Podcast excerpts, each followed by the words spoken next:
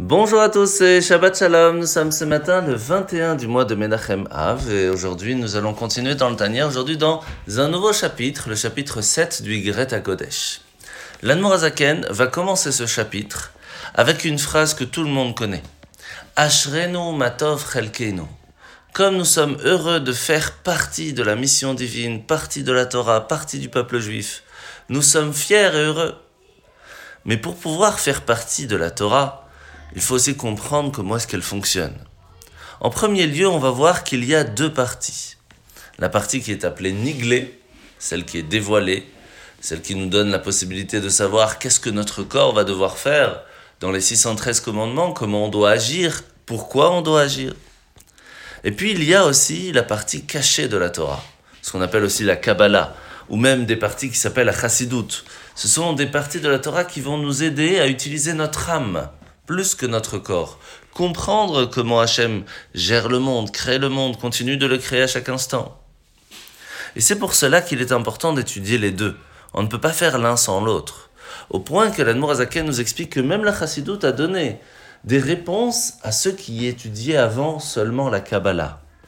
Parce que par exemple, le fait d'avoir donné le machal, l'exemple que Akadosh Baruch est un petit peu comme le soleil qui va envoyer ses rayons ici sur terre, et c'est la différence entre le nom de Hachem et le nom de Elohim, qui en fin de compte c'est le soleil et ses rayons qui vont arriver et qui vont donner vie à ce monde, qui va être filtré. Toutes ces exemples qui ont été donnés dans la Chassidoute nous donnent des réponses à énormément de questions, d'où l'importance de l'étudier. La mitzvah de ce matin, c'est la mitzvah positive numéro 155. C'est la mitzvah du Shabbat qu'il est important de se rappeler en faisant le kiddush ce soir, la Havdalah samedi soir, l'important de le préparer, par exemple de faire une douche, de préparer la table, qu'est-ce quelle que soit la chose à faire pour se rappeler du Shabbat. Nous sommes aujourd'hui à la fin de Parashat Ekev, où Moshe va dire au peuple juif qu'on ne peut pas se contenter d'exprimer son amour pour Dieu à titre individuel, encore moins seulement dans le cœur, mais de façon aussi collective et d'agir. Et pour cela, nous allons avoir aujourd'hui ce verset extrêmement connu dans le schéma Israël, puis à la fin nous allons dire et Hashem ul ofdo, nous devons aimer Dieu et le servir, parce que ces deux choses doivent être ensemble, bechol evavechem ou bechol nafshechem de tout ton cœur et de toute ton âme.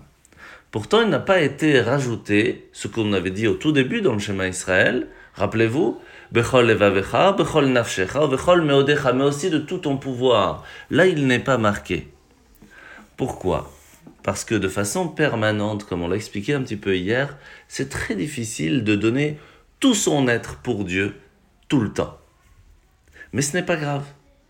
Travaillons premièrement à servir Dieu de tout notre cœur tout notre cœur, ce qui veut dire le bon penchant, le mauvais penchant doivent travailler ensemble pour Dieu.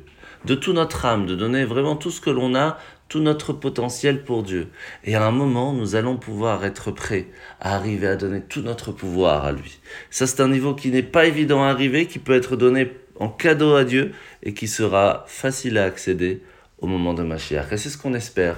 Ce sera beaucoup plus facile pour chacun d'entre nous de pouvoir profiter de cette grande chance de ma chère Titkenu Bekarov.